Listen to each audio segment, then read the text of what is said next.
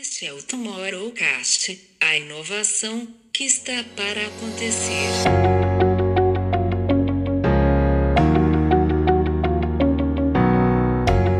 Tem um olhar que o futuro ele só é provável se o amanhã for realizável.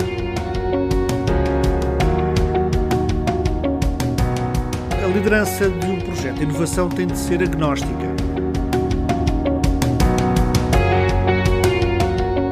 Exatamente trazer essa visão né, de, do amanhã, de quais são as coisas que mais impactam e, e estão impactando e vão impactar.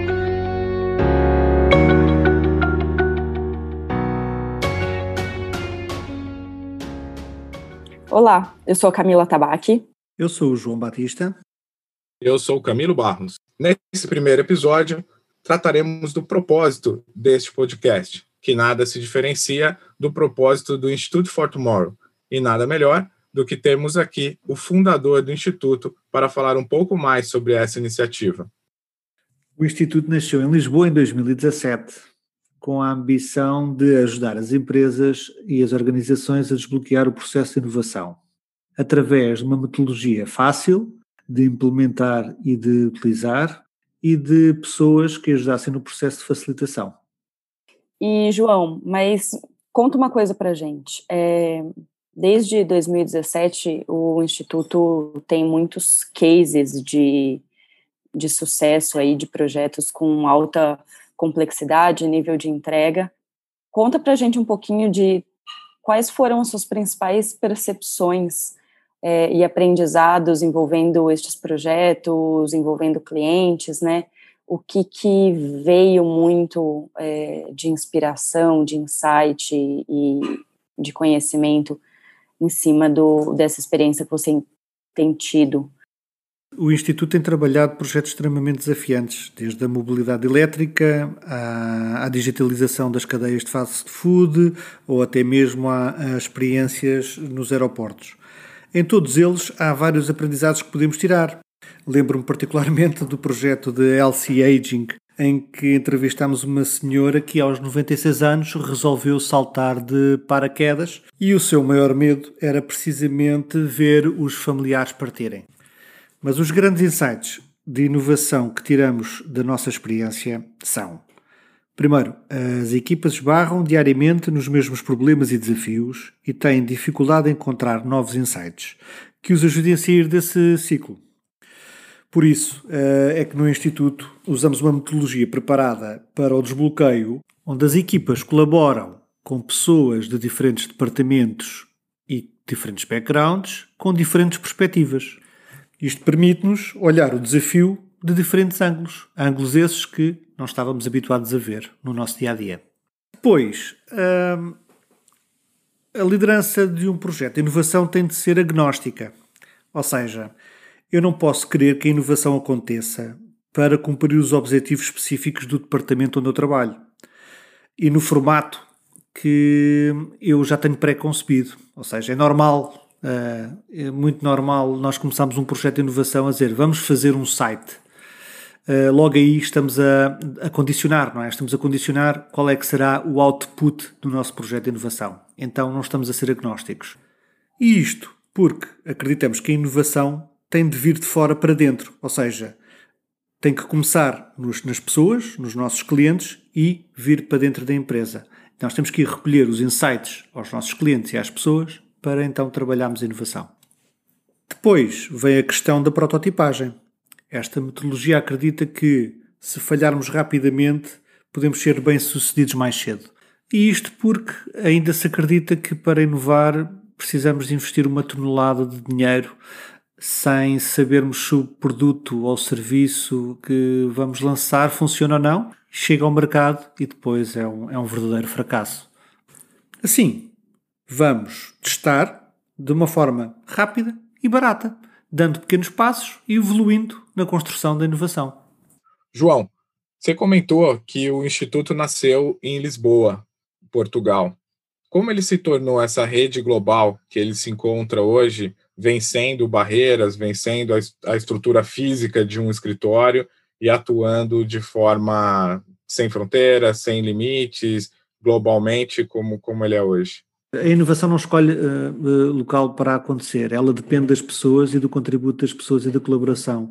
Daí acho que há uma maior riqueza em tentar eh, integrar visões e perspectivas de mercados e de países diferentes. E nessa perspectiva, quantas mais visões diferentes uh, tivermos e abordagens diferentes tivermos sobre o mesmo problema, vai nos ajudar a, a, a atingir insights e, e, soluções bastante mais, mais inovadoras. Esse é, esse é o grande pressuposto de o Instituto ter consultores em todo lado do mundo, estar com projetos no Brasil e agora, nomeadamente, estarmos a fazer este podcast para, em 20 minutos, tentarmos todas as semanas trazer um pouco de insights para o dia a dia de, de todos nós.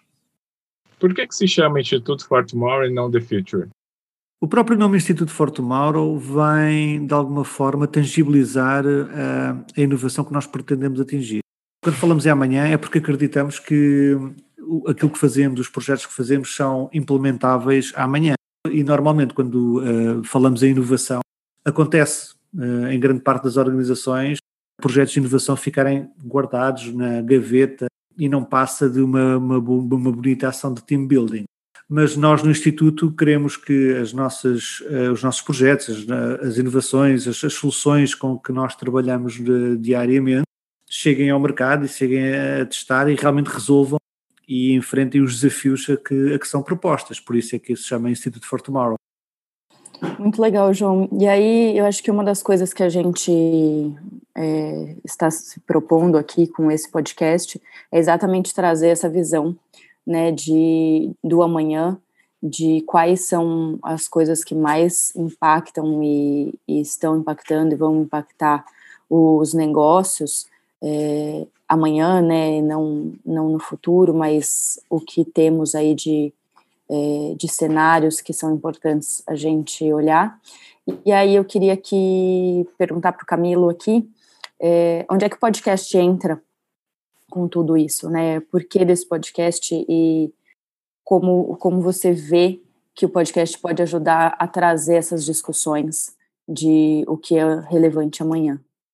Eu tenho um olhar que o futuro ele só é provável se o amanhã for realizável.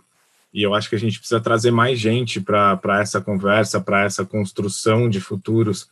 E acho que o princípio do podcast é justamente esse: abrir a conversa, sair de uma estrutura física corporativa e trazer essa conversa para todo mundo, né? A construção desse amanhã que vai contribuir com esse futuro mais amplo, mais distante que a gente está falando, é a riqueza dessa nossa conversa, a riqueza desse nosso propósito aqui.